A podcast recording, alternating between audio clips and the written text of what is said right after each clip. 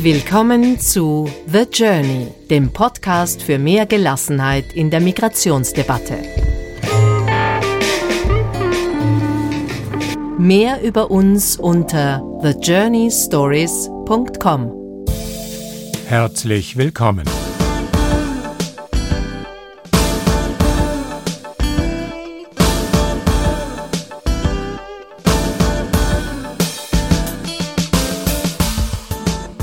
In den letzten Episoden haben wir uns hier um das große Ganze gekümmert.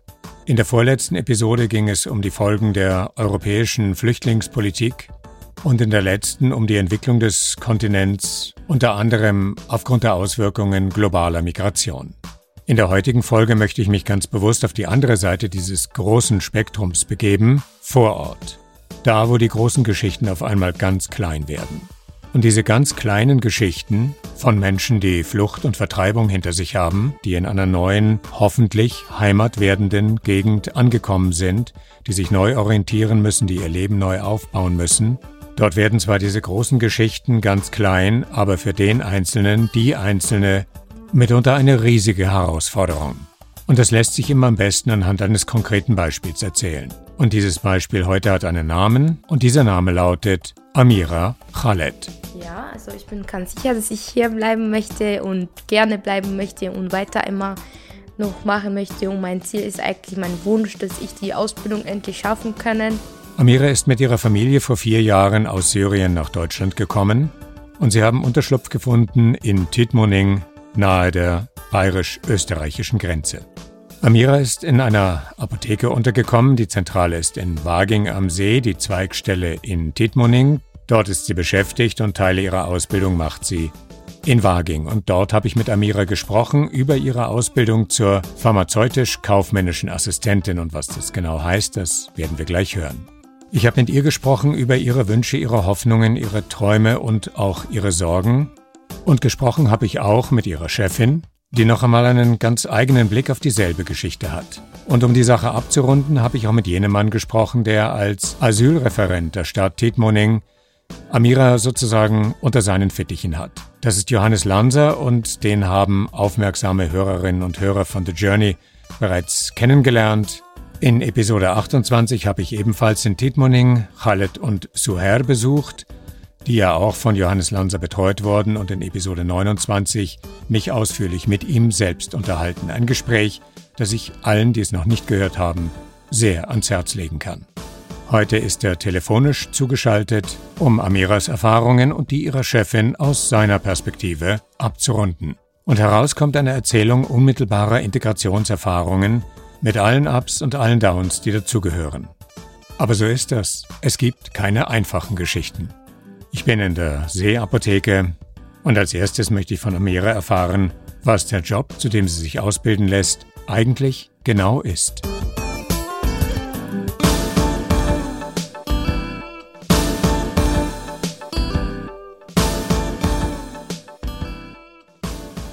Es gibt verschiedene Berufe in der Apotheke. Also einmal natürlich die Apotheker und pharmazeutisch-kaufmännisch Angestellte, das ist ich und pharmazeutisch Techniker Angestellte, das ist halt was Labor, die können auch natürlich vorne verkaufen, aber in meinem Beruf, da kann man nicht so viel vorne, nur außer die, die Apothekenpflichtig oder Kosmetik, aber verschreibungspflichtig oder was auf Rezept steht, da kann ich nicht, also nicht verkaufen oder nicht abgeben zu den Kunden, halt nur bei bestimmten Sachen. Genau. Das heißt, dein Arbeitsbereich ist eher im Hintergrund genau. und du hilfst, dass vorne die Apotheke gut läuft? Das habe ich immer viel zu tun, eigentlich ja genau hinten.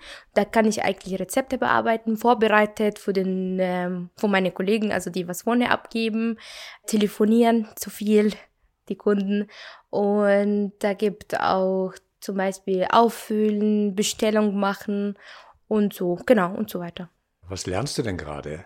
Ich lerne halt so die Chemikalienliste und die Drogen, das muss ich ganz genau lernen und auswendig kennen.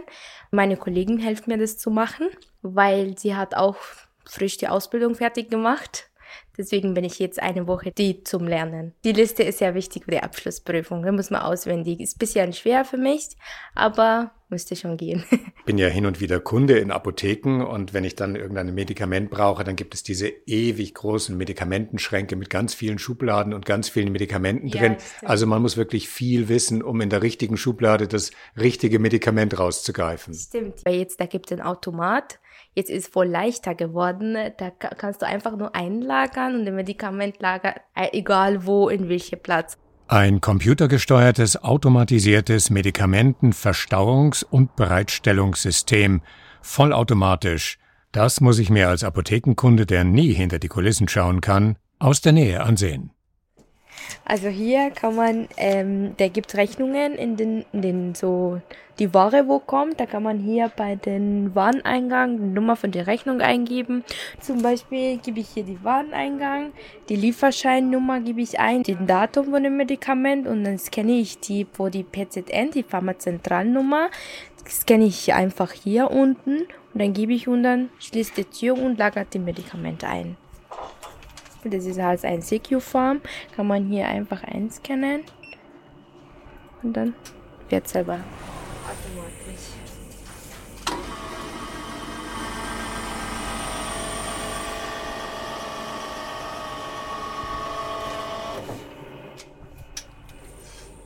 Ja, jetzt Und was er- passiert jetzt? Jetzt nimmt und lagert, wo die Leerfach ist. Und so holt man es auch wieder her. Genau, und dann holt man beim Computer, auch wenn man den BZN, die Pharmazentralnummer eingibt vom Medikament, dann lagert ihr selber aus. Da kann man einfach, das ist voll praktisch. genau. Aber das endet ja nichts daran, dass man schon das richtige Medikament entweder eintippen oder aus der Schublade rausholen muss. Es ist eine komplexe Sache. Ja. Was interessiert dich denn eigentlich an dieser Ausbildung? Er hat mich so genau interessiert, das, äh, mit dem viel in der Computer zu arbeiten und die Ware zu verbuchen, zum Einbuchen und so. Äh, da hat mir auch viel Spaß, dass ich irgendwie mit dem Medikament halt was kennenlernen muss und ja, so. Und da, eigentlich, das ist der Wunsch von meinem Vater, dass ich diese Ausbildung zu machen. Ist es okay für dich, den Wunsch des Vaters zu erfüllen? Ja, also ich habe viel Praktikum gemacht davor, bevor ich die Ausbildung angefangen und immer war ich nur mit diesem Beruf. Da hat mir wirklich richtig interessiert. Und da war so Wunsch von meinem Vater, diesen Beruf halt, ich, das ich zu machen. Genau. Bei uns war gar nicht so. Ich habe auch nicht so viel in, in meiner Heimat gelernt. Wenn hätte ich natürlich auch gelernt und wie zum Beispiel bei mir hier ist die Schwierigkeit, das ist bei dem äh, Ma- Mathematik zum Beispiel. Also wenn denke ich, das hätte ich in den, meinen Heimat schon gehabt, da war ein bisschen leichter für mich, weil das ist ändert hier sich nicht so viel bei der Mathematik, nur halt an der Sprache. Und da gibt es viele, was haben in Syrien zum Beispiel studiert oder, oder weiter Schule gegangen, aber da kennen sie sich schon mit der Mathematik. Aber für mich war es schwer, dass ich nicht so viel in die Schule gegangen bin dort und also nicht fast nichts gemacht. Also da war kein richtiges Leben für mich dort. Aber hier ist richtig Leben, ist ähm, Lernen, Ausbildung und also ich, ich denke, wenn ich nach fünf Jahren oder sechs Jahren halt so ganz richtig Deutsch sprechen kann, werde ich immer nur weiter arbeiten, weiter lernen, studieren, wenn ich könnte. Aber der liegt bei mir jetzt nur an der Sprache.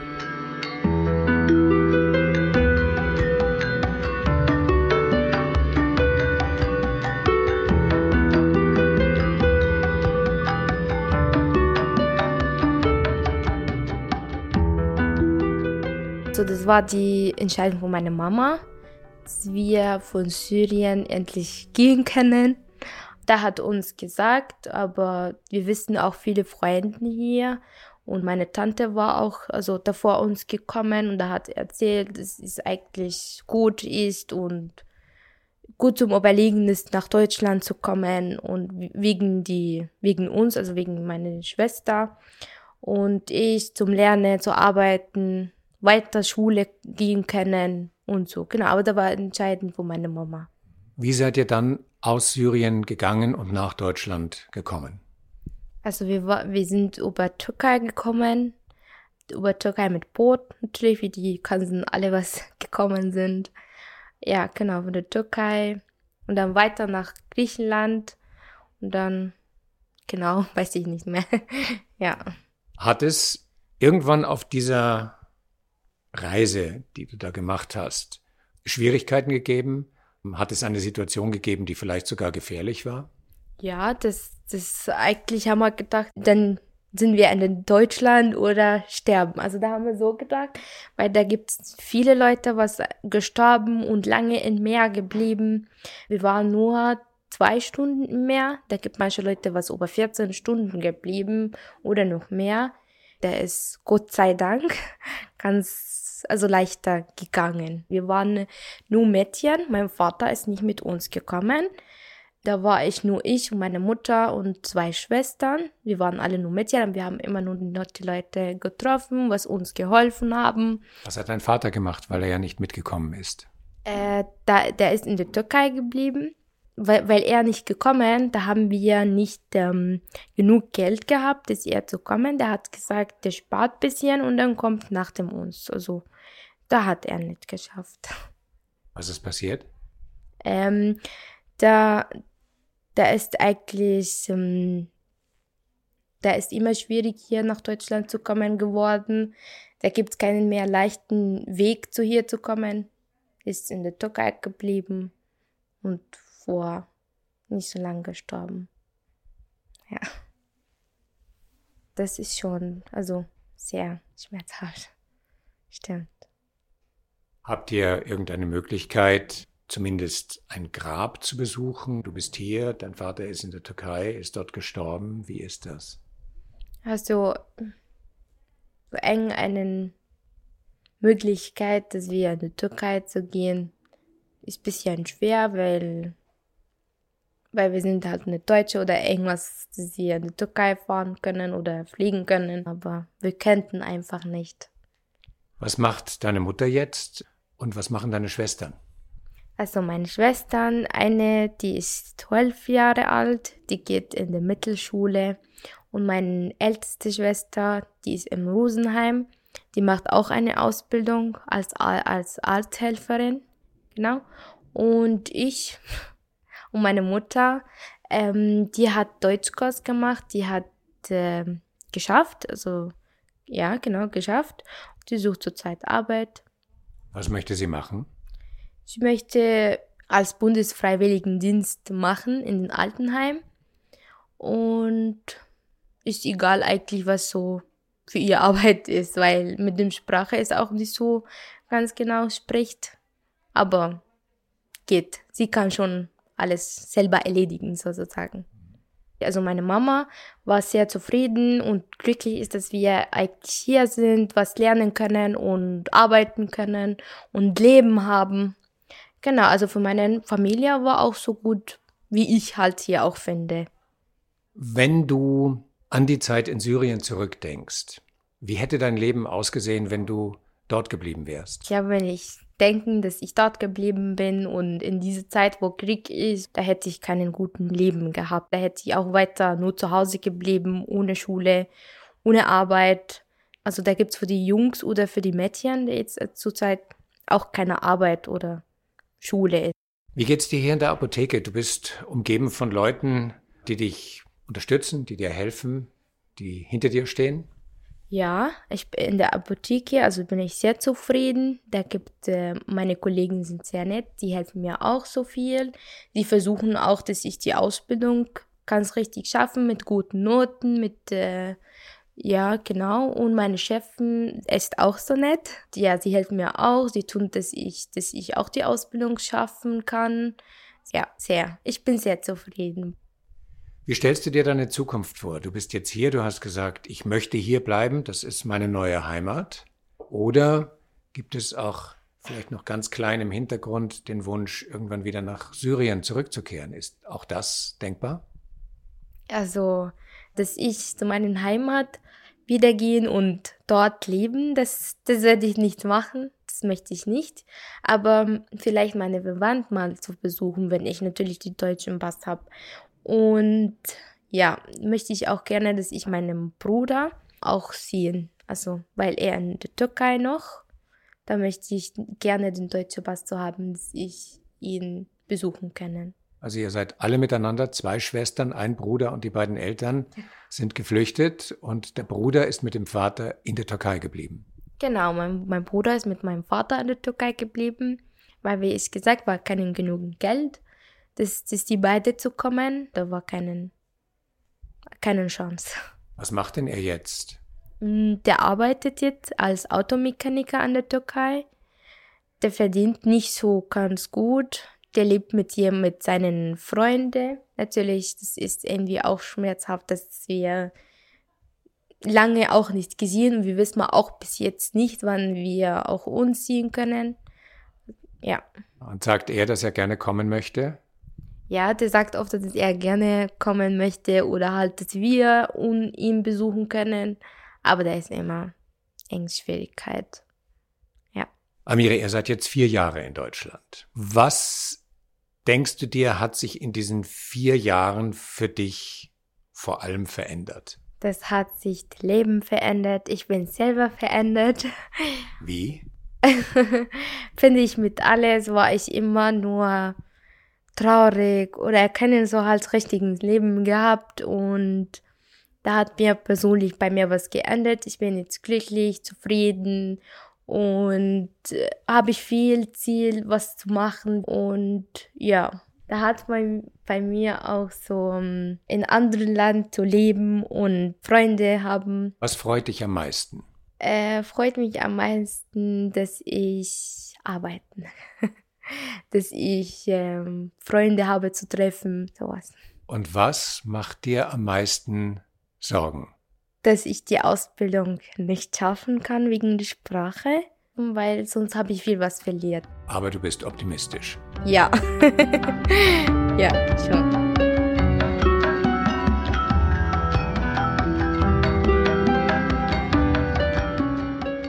Und das ist genau der richtige Zeitpunkt, um die beiden weiteren Gesprächspartner dieser Episode vor den Vorhang zu bitten.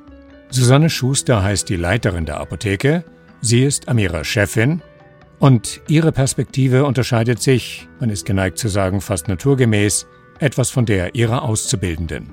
Aber zumindest teilweise auch von der Perspektive, die Johannes Lanser ins Spiel bringt. Er ist, wie gesagt, der Asylreferent der Stadt Tietmoning und auch er fühlt sich, wie Susanne Schuster, für das Vorankommen von Amira verantwortlich.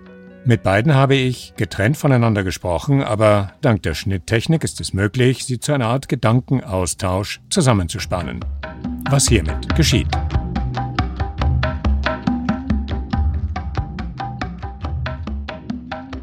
Ich habe den Eindruck, dass eine sehr engagierte und, und motivierte junge Frau ist, die recht genau verstanden hat, dass sie eine Ausbildung braucht, um hier gut anzukommen, gut Fuß zu fassen und hier eine gute Zukunft zu haben. Das ist auf jeden Fall sehr ehrgeizig, sie möchte es erreichen, das merkt man. Und ich habe das Gefühl, sie ist da sehr, sehr engagiert drinnen. Es ist eine Herausforderung für sie, das ist klar. Aber sie versucht es so gut sie kann zu bewältigen. Die Amira macht einen sehr optimistischen Eindruck. Sie sagt, wie wichtig es ihr ist, diese Ausbildung zu machen, wie wichtig es ihr ist, dieses Ziel zu erreichen. Und ich habe sie am Schluss gefragt, was ihre größte Sorge ist. Und ihre größte Sorge, hat sie gesagt, ist es eventuell die Ausbildung nicht machen zu können oder die Prüfungen nicht bestehen zu können. Geben Sie Entwarnung? Sind Sie auch optimistisch? Weder noch. Also es liegt ganz, ganz alleine an ihr. Sie hat extrem viele Lücken, die sie mitgebracht hat. Da fehlt es von Grund auf an Mathematik zum Beispiel. Ähm, das ist halt extrem schwierig zu kompensieren, weil wir können die Grundschule nicht nachholen mit ihr. Ja, das muss sie selber irgendwie leisten, aber sie hat nie eine Strategie dafür ans Leben bekommen, wie sie das leisten kann, Lücken zu füllen. Und das wird halt schwierig. Ähm, da sind wir jetzt gerade dabei, der äh, Mann von der Kollegin, äh, der ist schon pensioniert und der übt jetzt gerade ein bisschen Mathe mit ihr. Einmal in der Woche kriegt sie dann Nachhilfeunterricht. Ansonsten geht es gar nicht, weil sie kann nicht mal die einfachsten Textaufgaben oder Prozentrechnen eigenständig lösen, ohne dass sie Hilfe hat, weil sie es halt einfach nie gelernt hat. Als kaufmännische Angestellte in der Apotheke, da arbeiten sie im Endeffekt ja täglich mit Preisen. Sie müssen Aufschläge draufsetzen, sie müssen Rabatte generieren, sie müssen Mehrwertsteuer draufrechnen und schon alleine die Mehrwertsteuer draufrechnen erfordert halt Prozentrechnen. Und wenn ich das nicht kann, dann kann ich schon drei Viertel der Sachen eigentlich nur mit Hilfe des Computers machen, dann habe ich aber immer noch nicht verstanden, was ich eigentlich mache den ganzen Tag. Und das ist schwierig, deswegen ist einfach Prozentrechnen muss jede PKA drauf haben, vorwärts, rückwärts aus dem FF. Ja, und das wird das Schwierigste. Ihre Arbeit macht sie gut. Ja, aber in der Schule hakt es halt einfach hinten und vorne am Textverständnis, am Rechenverständnis. Ja, und das ist einfach die schwierigste Aufgabe, aber da ist sie selber gefragt. Da sind wir dann äh, einfach raus. Das muss sie selber lernen. Thema, das wir häufig haben, wenn Geflüchtete Ausbildungen machen oder auch zur Schule gehen. Zum einen gehört die Amira natürlich, wenn man jetzt die, die syrische Situation anschaut, ein bisschen zu einer unter Anführungszeichen verlorenen Generation. Die sind nur mehr zum Teil beschult worden in Syrien. Dann kam der Krieg, die haben, was sie in Syrien erlebt haben und auch auf der Flucht erlebt haben, aufzuarbeiten. Da kommt sehr viel zusammen, was schon mal grundsätzlich nicht förderlich wäre. Das abstrakte Denken, gerade im mathematischen Bereich, ist, was wir generell sehr oft hören, was ich auch von Geflüchteten sehr oft höre, wenn sie Ausbildungen machen, unabhängig, ob das jetzt aus Syrien, aus Afghanistan oder aus Pakistan ist. Das ist was, was offensichtlich in vielen Ländern nicht wirklich zum Unterricht gehört. Wir merken es ganz oft bei, bei dem für uns so logisch simplen Dreisatz, der ist für viele äh, aus anderen Ländern eine große Herausforderung, weil man bei ihnen einfach wirklich eine Rechnung runterrechnet in der Mathematik und nicht sich aus einem Text eine Rechnung herauslesen muss oder dann eben wie beim Dreisatz umsetzen auf ein, auf ein anderes Verhältnis, auf andere abstraktere Dinge. Das ist eine problematische Sache für Leute, die jetzt plötzlich hier eine Ausbildung machen und sich gedacht haben, sie hätten auch vielleicht gar keine so schlechte Schulbildung im Heimatland, was ja auch stimmt. Nur wird bei uns der Fokus auf was anderes gelegt. Und das ist eine große Herausforderung in den Berufsschulen und Ausbildungen für Geflüchtete, glaube ich es dreht sich ja im Beruf nicht nur darum, dass wir uns jetzt nicht über Kaffee trinken unterhalten können, ähm, sondern da geht es ja auch um Fachwörter und die müssen halt eigenständig dann auch gelernt werden. Und da hat sie halt null Strategie dafür mitgebracht, weil sie die nie bekommen hat. Die ist ja in der Grundschule im Endeffekt rausgerissen worden in ihrem Leben. Und dann kam sie erst wieder hier in so eine Flüchtlingsklasse äh, und da, naja, da schwimmen die halt alle irgendwie mit, aber wirklich kümmern tut sich auch keiner. Ähm, und irgendwie kriegen sie dann schon alle ihren Schulabschluss, aber das sagt auch nicht wirklich was aus und das bleibt halt dann stehen, wenn man sich nicht eigenständig darum kümmert, Vokabular aufzubauen und sowas. Und das ist immer ein bisschen eine mühsame und schwierige Angelegenheit. Ja, also wenn wir dann nicht dahinter sind, dann ähm, ist der Ehrgeiz, den sie vorgibt zu haben, dann halt auch manchmal etwas kleiner.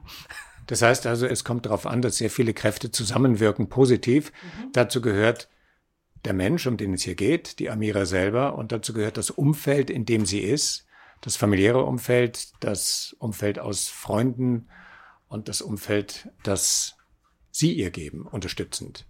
Ja, wir können unterstützen, aber machen muss sie selbst. Das, wir können nicht alles für sie machen. Das ist halt noch so eine Sache, da wo es noch ab und zu etwas hakt dran. Ja, da kann sie ihre Arbeit so gut machen, wie sie möchte, aber das geht halt bloß bis zu einem bestimmten Level, weil es dann einfach vom Wissen her ausbeißt. Und wir können nicht jeden Tag mit ihr drei Stunden Vokabeln lernen. Wir müssen alle selber unserer Arbeit nachgehen. Und da läuft sie auch gut mit. Aber es hat halt irgendwo dann einfach seine Grenzen und die, an die kommt sie in der Berufsschule.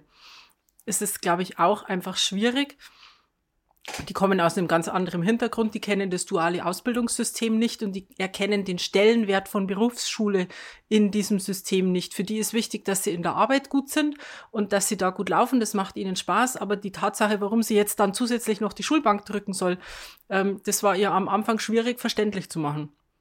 Und das ist auch manchmal immer noch schwierig. Aber das gehört halt einfach zusammen. Und ich lerne ja in der Berufsschule auch Dinge, für die in der Arbeit einfach keine Zeit ist, die ich dann aber in der Arbeit anwenden können muss. Mhm. Und das hat sie noch nicht immer so hundertprozentig ähm, verinnerlicht, dass das zusammengehört einfach und dass beides dazugehört. Ich glaube, dass es den Wert einer abgeschlossenen Ausbildung ausmacht, dass die eben nicht ganz einfach ist und dass das herausfordernd ist. Ich glaube, dass man prinzipiell in unserem Ausbildungssystem ein bisschen drüber nachdenken muss, wie weit müssen wir das ein oder andere auch verändern und adaptieren und von, vom ein oder anderen Anspruch vielleicht sogar runtergehen ein bisschen oder den gelassener sehen, weil sich für viele Auszubildenden, nicht nur für die Geflüchteten, da was verändert. Wir haben auch mehr Auszubildende, die nicht deutscher Muttersprache sind, sondern vielleicht als Kinder schon Deutsch gelernt haben, aber als Migranten hierher gekommen sind. Und wir haben ja in vielen Bereichen zu wenig Auszubildende. Also wo man auch Leute brauchen werden von außen. Das zeigt sich auch im neuen Migrationspaket, äh, das gesetzlich dann jetzt sukzessive umgesetzt wird. dass ja auch Ausbildungsvisa leichter möglich sein sollen zum Beispiel. Also ich glaube schon, wir müssen da wirklich in vielen Bereichen einen entspannteren Umgang lernen, ohne dass wir den Anspruch an, an Leistung und eine Herausforderung komplett runterschrauben. Aber wir müssen uns bewusst sein, dass Geflüchtete ganz häufig andere familiäre Situationen haben. Das zeigt sich zum Beispiel auch ganz stark für uns in dem, dass eine Ausbildungsvergütung natürlich kaum reicht, um eine Wohnung zu bezahlen. Wir haben aber Geflüchtete, die haben keine Familie im Hintergrund, die sie unterstützt, bei der sie wohnen könnten oder so. Auch da zeigt sich eine große Herausforderung von dem Ausbildungssystem für Geflüchtete bei uns. Sie ist gewillt und motiviert, Dinge zu machen. Ja, ich glaube, es hapert einfach nur manchmal an der Einstellung wäre jetzt das falsche Wort, weil die Einstellung hat sie eigentlich eine gute, aber das ist einfach, da fehlt auch der Rückhalt aus dem Elternhaus. Wenn die Eltern schon nicht den Wert von Berufsschule erkennen, und das ist, glaube ich, ihrer Mutter nicht wirklich klar, dass Berufsschule auch wichtig ist und dass es dazugehört, da äh, muss sie halt dann ab und zu mal hin, aber wenn die Mutter irgendwas Wichtigeres hat, dann hat die Amira da bitte schön mitzukommen und das geht halt einfach, das ist schwierig zusammen dann. Und da hat sie den Rückhalt einfach nicht. Und das ist für sie dann oft, glaube ich, mal ein großer Spagat, den sie leisten muss, dass sie sowohl mit ihrem Elternhaus das gut stellt, als auch mit uns in der Arbeit und dann trotzdem alle zufriedenstellt. Und das ist, glaube ich, die große Herausforderung dabei. Also aus den Gesprächen mit der Mutter habe ich schon das Gefühl, dass die durchaus weiß, wie wichtig die Ausbildung für, für ihre Kinder ist. Es ist ein bisschen schwierig, weil die, die Amira ist wie viele junge Geflüchtete, die mit Familien hier sind, in einer, in einer Zwickmühle ein bisschen drin, weil sie gleichzeitig oft das Hauptsprachrohr nach außen für die Familie sind. Die Amira ist sprachlich sehr, sehr gut im Deutsch, ist sehr weit, spricht sicher besser Deutsch als ihre Mutter und kennt sich mit vielen Sachen einfach auch besser aus. Was natürlich auch dazu führt, dass sie eine gewisse Verantwortung gegenüber der Familie wahrnimmt und auch zu spüren bekommt. Ich weiß nicht, ob das immer dann von der Mutter ausgeht oder auch aus dem Familienverständnis von den äh, Kindern selber. Ich glaube schon, dass die grundsätzliche Wichtigkeit von Ausbildung der Mutter und der Familie an verständlich ist glaube ich schon. Aber da spielt natürlich ein bisschen was mit rein, äh, was bei uns nicht mehr so stark ist, nämlich dass die Verantwortung für die Familie eine sehr hohe Priorität hat. Äh, und das ist auch sicher in diesem Fall so. Da kann ich mir schon vorstellen, dass es immer wieder mal ein Konfliktpotenzial da gibt. Ja. Sie sind ja auch in Kontakt mit anderen Ausbildungsbetrieben. Was ist denn die Erfahrung, die Sie hier in Waging am See machen oder in der unmittelbaren Umgebung? Was für Erfolgsgeschichten oder Nicht-Erfolgsgeschichten erzählt man sich da gegenseitig? In der Regel sind es immer eher Misserfolgsgeschichten, die man sich leider erzählt, weil es halt wahnsinnig aufwendig ist und man braucht im Endeffekt eine Arbeitskraft, die man komplett abstellt, nur für diesen Auszubildenden, weil er einfach so extrem viel Intensivbetreuung braucht und das kann halt auch nicht jeder Betrieb leisten. Wir haben das Glück, dass sich eben der pensionierte Ehemann von einer Kollegin da ein bisschen engagiert, ehrenamtlich und das auffängt, was wir nicht leisten können an Zusatzausbildung. Aber ohne das wird es gar nicht gehen und jetzt müssen wir mal schauen, wie es mit funktioniert. Aber dadurch, dass die Amira hier ist, vermute ich, dass sie diese Leistung von sich aus ja auch erbringen wollen, obwohl es ja einfacher wäre, eine hiesige Auszubildende an Bord zu holen. Naja, wir haben uns das halt vorher überlegt, wollen wir das machen? Wir wissen, dass es schwieriger wird. Letztendlich hat sie uns dann durch ihr sonniges Gemüt, sage ich jetzt mal, überzeugt, weil sie halt einfach so ein nettes Mädchen ist und von der Persönlichkeit her gut ins Team passt. Und dann haben alle gesagt, okay, dann wollen wir das probieren, ob es funktioniert. Mei, und natürlich holpert's oft mal, aber es funktioniert ja soweit ganz gut. Und uns war auch allen klar, dass sie wahrscheinlich nicht die Regelausbildungszeit nutzen wird, sondern bestimmt ein Jahr drauflegen wird, bis sie dann ihre Prüfung schafft, wenn sie sie denn hoffentlich irgendwann schafft. Aber da sind noch äh, viele Zahlen zu lernen. Natürlich ist es viel Aufwand, das äh, darf man nicht leugnen, aber arbeitstechnisch macht sie sich wirklich hervorragend und macht sehr gute Fortschritte. Und wir müssen einfach nur schauen, dass die Schule dann halt auch dazu passt, weil am Ende gehört einfach beides zusammen. Ähm, und nur mit Schule oder nur mit Arbeit hat man halt die Ausbildung einfach nicht geschafft. Das schafft sie schon. Sie hat sich natürlich keine einfache Ausbildung ausgesucht, muss man auch sagen.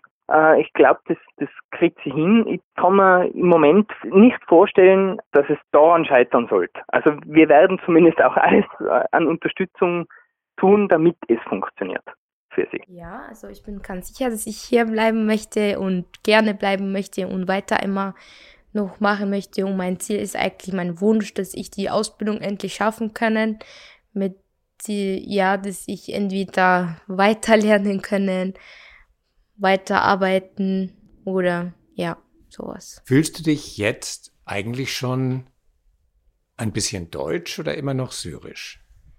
Äh, ich glaube, ein bisschen Deutsch schon. ja, schon ein bisschen. Wie fühlt sich das an, wenn man mehr Deutsch fühlt? Äh, stolz.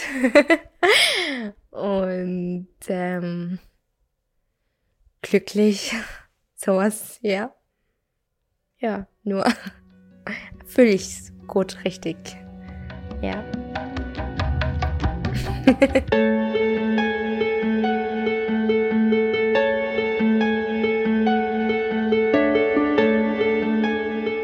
Und damit verabschieden wir uns aus Waging am See, dort wo die globalen Flüchtlingsgeschichten ganz klein werden, aber für jede einzelne und für jeden einzelnen Geflüchteten ganz bedeutsam bleiben. Ich wünsche Amira alles Gute für die anspruchsvolle Prüfung zur pharmazeutisch-kaufmännischen Assistentin. Ihr Wunsch, diese Prüfung zu bestehen, ist jedenfalls offensichtlich.